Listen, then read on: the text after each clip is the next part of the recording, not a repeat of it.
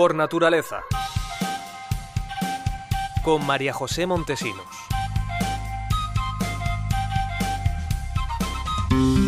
Hola, bienvenidos amigos a este espacio dedicado al medio ambiente y la sostenibilidad.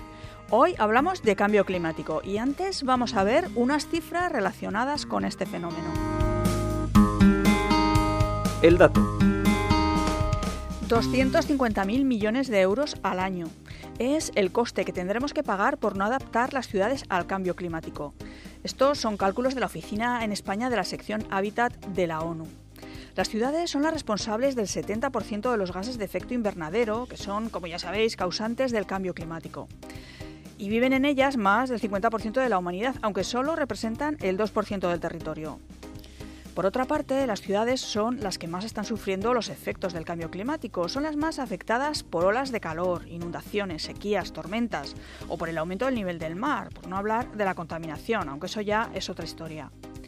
Reducir la vulnerabilidad de las ciudades ante estos fenómenos extremos está entre los objetivos de desarrollo sostenible de la ONU, pero de momento solo se dedica el 20% de la financiación prevista para combatir el cambio climático en las urbes mundiales. El tema.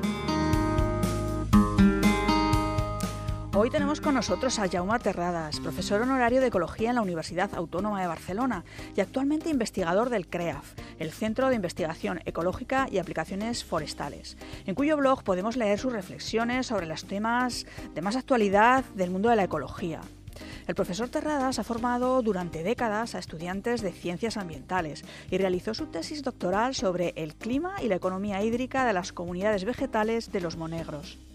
Bienvenido, profesor. Gracias por estar con nosotros. Este año se cumplen 50 años de la publicación de su primer libro, Ecología Hoy, el hombre y su medio, en el que usted ya avisaba de que algo estaba pasando con el, con el clima. Desde entonces parece que se ha hecho muy poco por evitar los problemas del cambio climático y además ahora tras la pandemia todos queremos volver a la normalidad, a lo de antes. Pero volver a lo de antes no es un error. ¿Qué es lo que debemos hacer?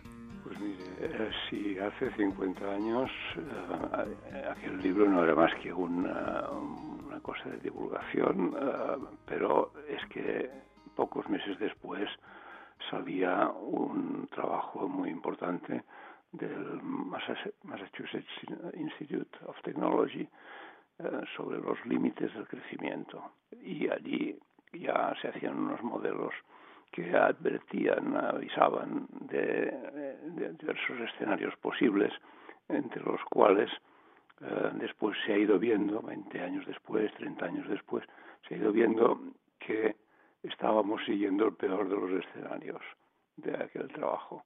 El peor quiere decir que mm, el aumento del efecto invernadero por eh, emisiones cada vez más grandes, más aceleradas de dióxido de carbono y otros gases como el metano, etcétera, estaba conduciendo al clima mucho más deprisa de lo que, bueno, en el peor escenario de lo que se había previsto.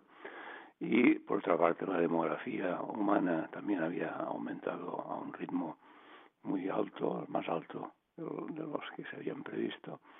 Y eh, eso significa más personas que quieren consumir más y, y, necesitan más, por otra parte. Esto eh, es lo que está configurando eh, la situación que tenemos en estos momentos.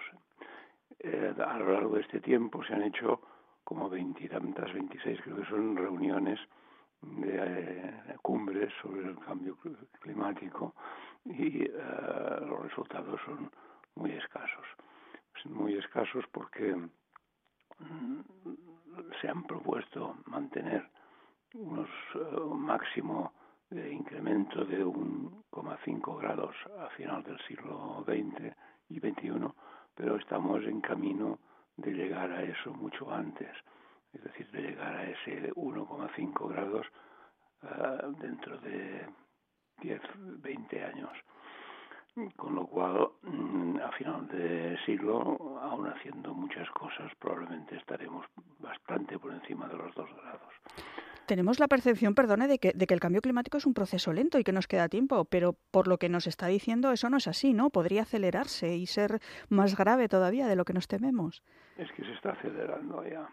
Se está acelerando porque no solo las emisiones de gases, es el hecho de que con el aumento de la temperatura se funden los hielos y por tanto la radiación solar eh, se refleja menos en la superficie de la Tierra porque el hielo es muy reflectante, pero, pero el, agua no, y el agua eh, absorbe esta radiación, con lo cual tenemos más aumento del nivel del mar por dilatación del agua y también eh, más energía en la atmósfera, lo cual conduce a episodios de clima violento extremo y em, un aumento de temperaturas que, como digo, eh, hablando de medias puede parecer que dos grados pues tampoco es tanto, pero es que eso es una media y lo que ocurre es que tendremos veranos con máximas mucho más elevadas de las que conocemos hasta ahora, aquí, incluso aquí en, en, Aragón y en Cataluña y en toda España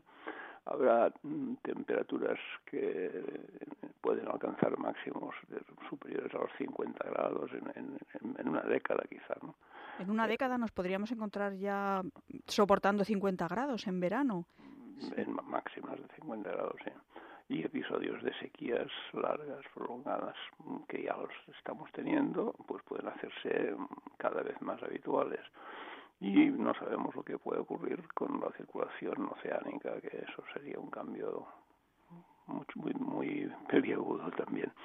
De manera que todo esto configura una serie de, posibles escenarios bastante desagradables y la reacción ha sido muy insuficiente hasta ahora porque se tiende a mantener el business as usual, el negocio habitual, como siempre, ¿no? Y no nos vamos, eh, no, no, no se ha tomado conciencia de que es absolutamente indispensable terminar con las emisiones masivas de gases, porque fíjese usted, incluso en tiempos de pandemia ha seguido aumentando la cantidad de, de gases invernadero en la atmósfera y ahora volvemos a reemprender con gran alegría eh, las actividades de siempre, con lo cual todavía se va a acelerar más este, esta acumulación de gases de efecto invernadero en la atmósfera. En la Tierra ya se han producido otros episodios de cambio climático. ¿Qué pasó entonces? ¿Cómo lo hizo la humanidad? Pues lo pasó muy mal. Eh, hay estudios sobre todo sobre lo que se llama la pequeña era del hielo, que duró desde mediados del siglo XIV hasta el siglo XIX y eh, hacía más frío. Y con, con, ese poco más de frío pues eh, cayeron en picado las producciones agrícolas la gente pasó hambre al pasar hambre hubo conflictos sociales hubo guerras hubo las guerras empeoraron la situación porque todavía había más hambre porque los ejércitos se comían lo poco que había y además hubo epidemias como consecuencia de, los movimientos de, tropas de un lado a otro y, de, y, de, las condiciones de malas, malas de alimentación y de higiene. Y todo esto mm, lo sabemos y está muy bien muy bien detallado. Por tanto los cambios climáticos son una cosa muy seria una cosa que afecta no solamente a la comodidad de la gente sino que afecta también a, la, a su a su vulnerabilidad a su a su a la vulnerabilidad social. La gente más pobre va a sufrir más desde luego pero uh, algunas personas por su situación geográfica, por sus condiciones físicas, etcétera, también van a sufrir más. El aumento del nivel del mar puede suponer tener que migrar a millones de personas en zonas como uh, el delta del Nilo o en Bangladesh y desde luego pues, en, en, España pues el delta del Ebro está muy seriamente amenazado. ¿no? Pues a ver si aprendemos estas lecciones entonces, profesor Terrades. Muchas gracias por estar con nosotros. De nada, ustedes por, por tomar. El concepto.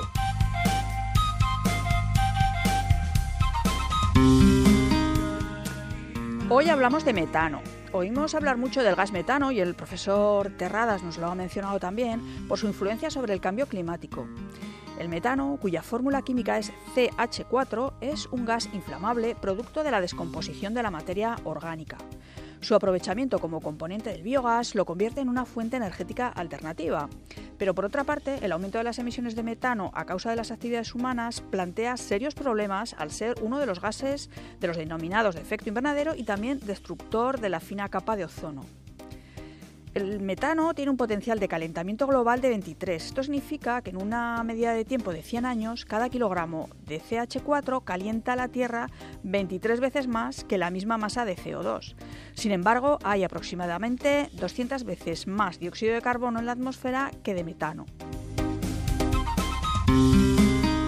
La recomendación. Siguiendo con el cambio climático y la COP26 y continuando también con los grandes sabios como el que hoy nos ha visitado y todo lo que nos pueden enseñar, mi recomendación de hoy es el discurso del célebre naturalista y comunicador Richard Attenborough en el discurso que ha ofrecido en la COP26 de Glasgow. Poco más de siete minutos en los que imágenes de sus documentales nos han recordado la belleza del planeta y las palabras de Attenborough nos han recordado el delicado equilibrio que mantiene nuestra vida en la Tierra y cómo es necesario que revirtamos las cifras de los gases de efecto invernadero en la atmósfera. Una charla magistral, llena de fuerza, que nos espolea a ponernos ya en marcha y que les pide a los gobiernos que se comprometan de verdad en la lucha contra el cambio climático. Attenborough es además, por cierto, defensor del pueblo en esta COP26 y así ejerció en su discurso, que concluyó dirigiéndose a todos los mandatarios y delegaciones presentes para decirles el mundo les está mirando y deben escuchar al mundo.